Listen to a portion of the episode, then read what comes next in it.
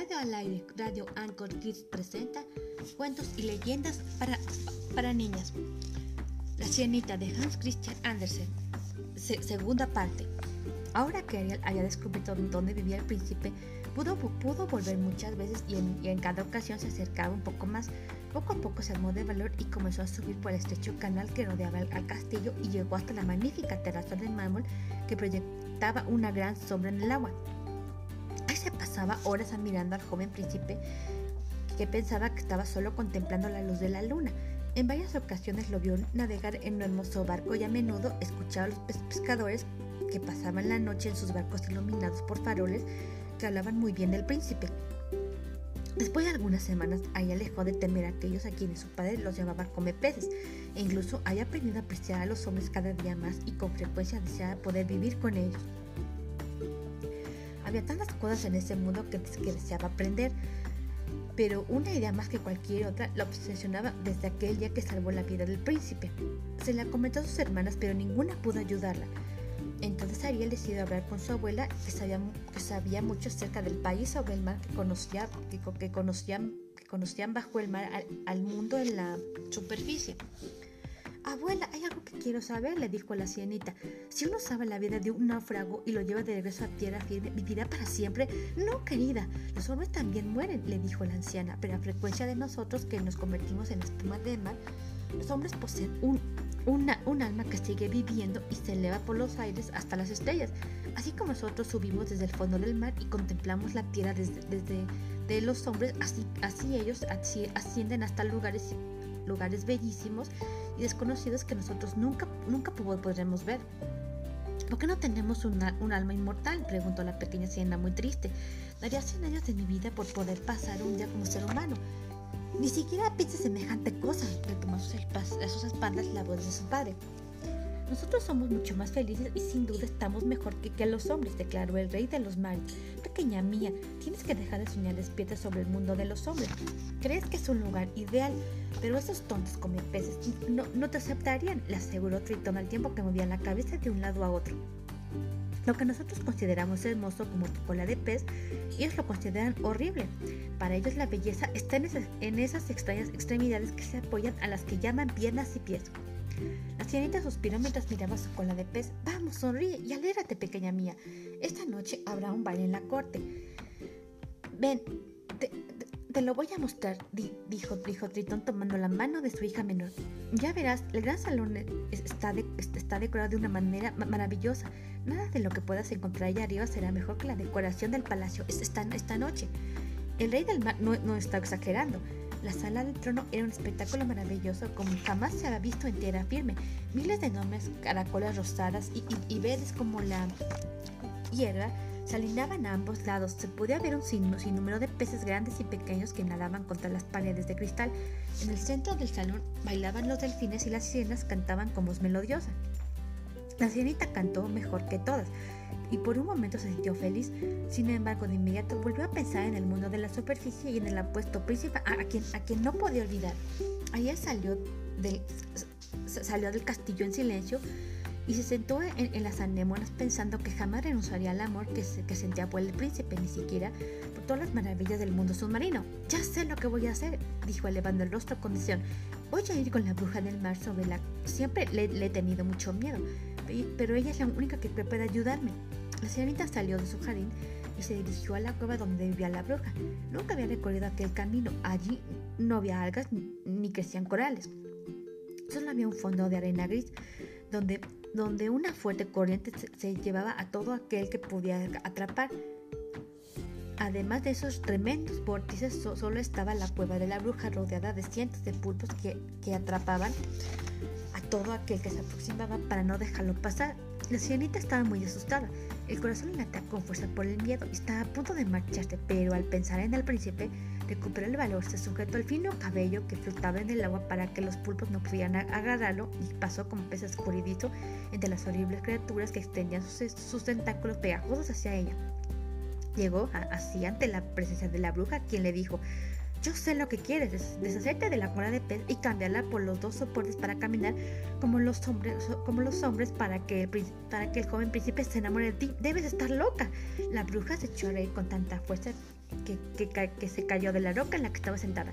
Te voy a hacer una poción. Tendrás que salir a la playa y beberla antes de que salga el sol. Así tu cola se dividirá y se convertirá en lo que los hombres llaman piernas. Pero recuerda, continuó la bruja, una vez que te hayas transformado en mujer, nunca podrás volver a ser una sirena. Si no conquistas el amor del príncipe, estarás sola en la tierra de los hombres. Muda. ¿Muda? preguntó la joven sirena palideciendo. Por supuesto, tendrás que pagarme. Y, lo que quiero no es poca cosa. Tienes la voz más bella de todos los habitantes del mar y yo la quiero.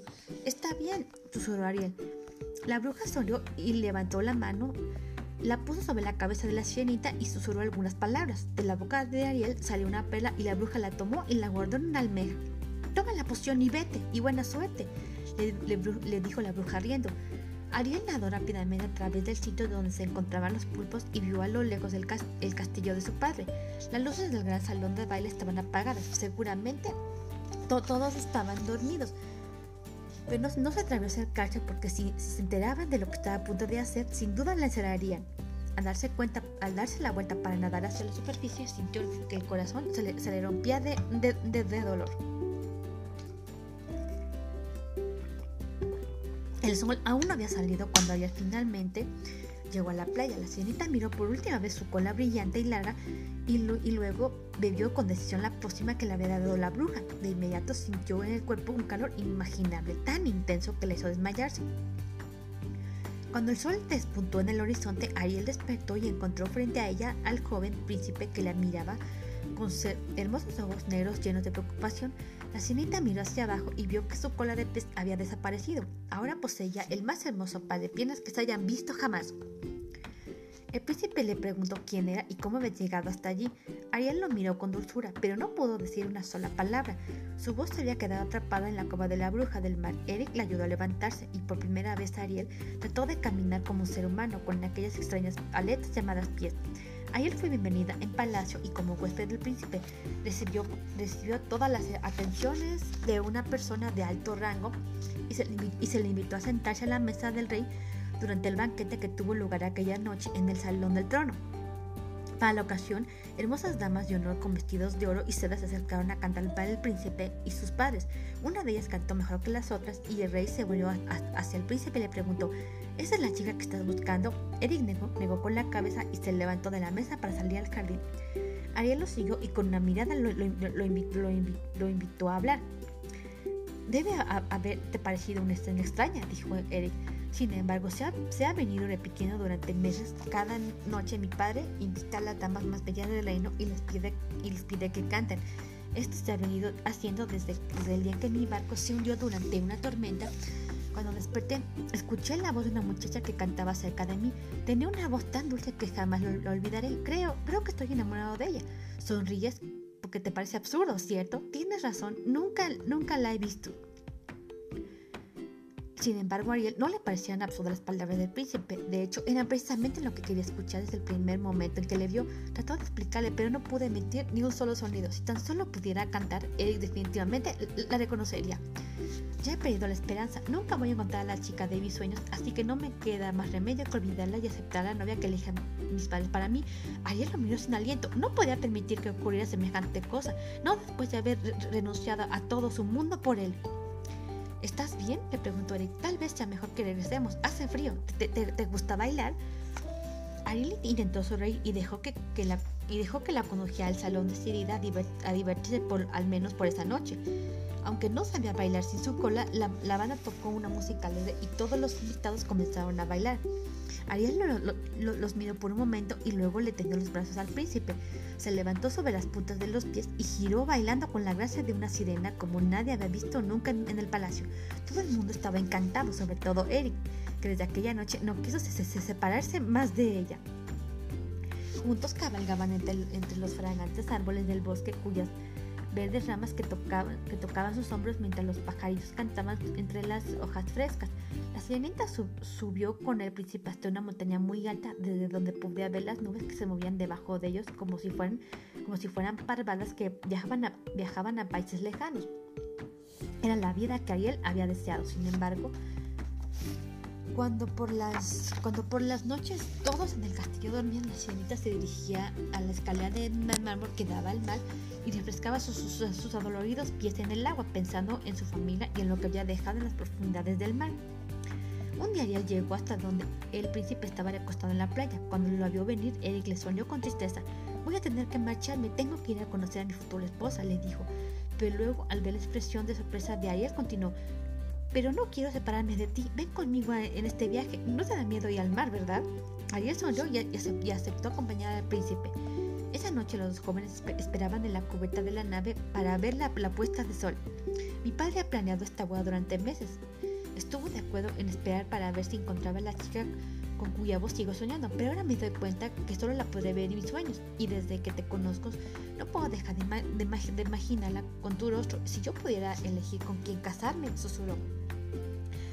Eric se, acercó a Ariel y le dio un beso en los labios. Luego, después de dirigir una última mirada de, tristeza, se, alejó al la noche. Las hermanas de Ariel salieron a la superficie, se acercaron al barco cantando y le dijeron, hermanita, vuelve a casa. Nuestro padre está desesperado, no sabe dónde estás. Ariel negó con la cabeza con los ojos llenos de lágrimas. ¿Realmente lo, amas tanto? le preguntó la hermana mayor.